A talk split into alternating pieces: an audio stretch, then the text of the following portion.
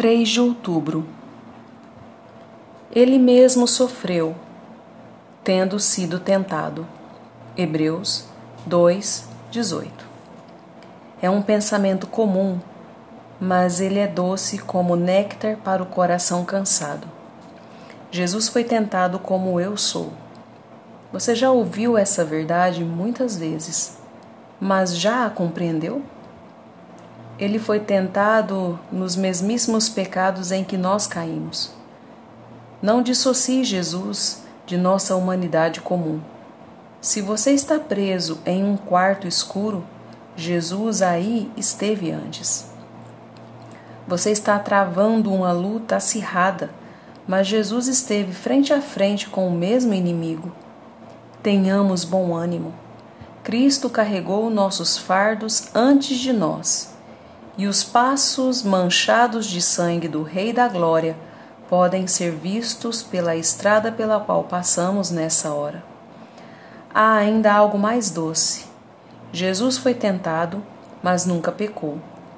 Minha alma, não há necessidade de pecar, pois Jesus foi homem, e se um homem suportou estas tentações e não pecou, então, em seu poder, seus membros também podem deixar de pecar.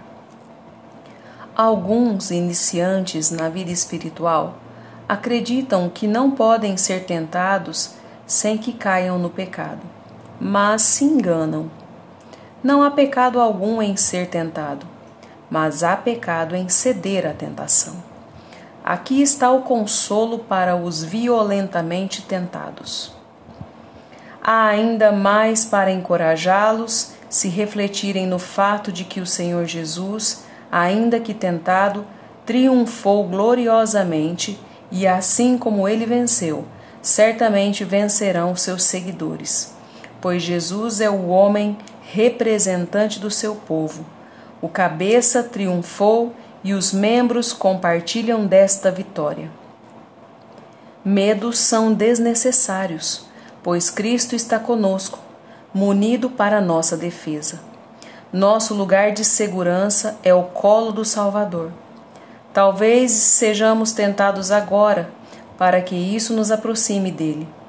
Abençoado é o vento que nos sopra para o ancoradouro do amor de nosso Salvador.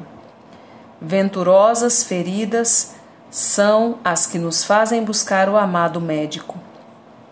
Você quando tentado, venha ao seu Salvador, que foi tentado, pois ele pode ser tocado com compaixão por nossas enfermidades e socorrerá todo aquele que é provado e tentado.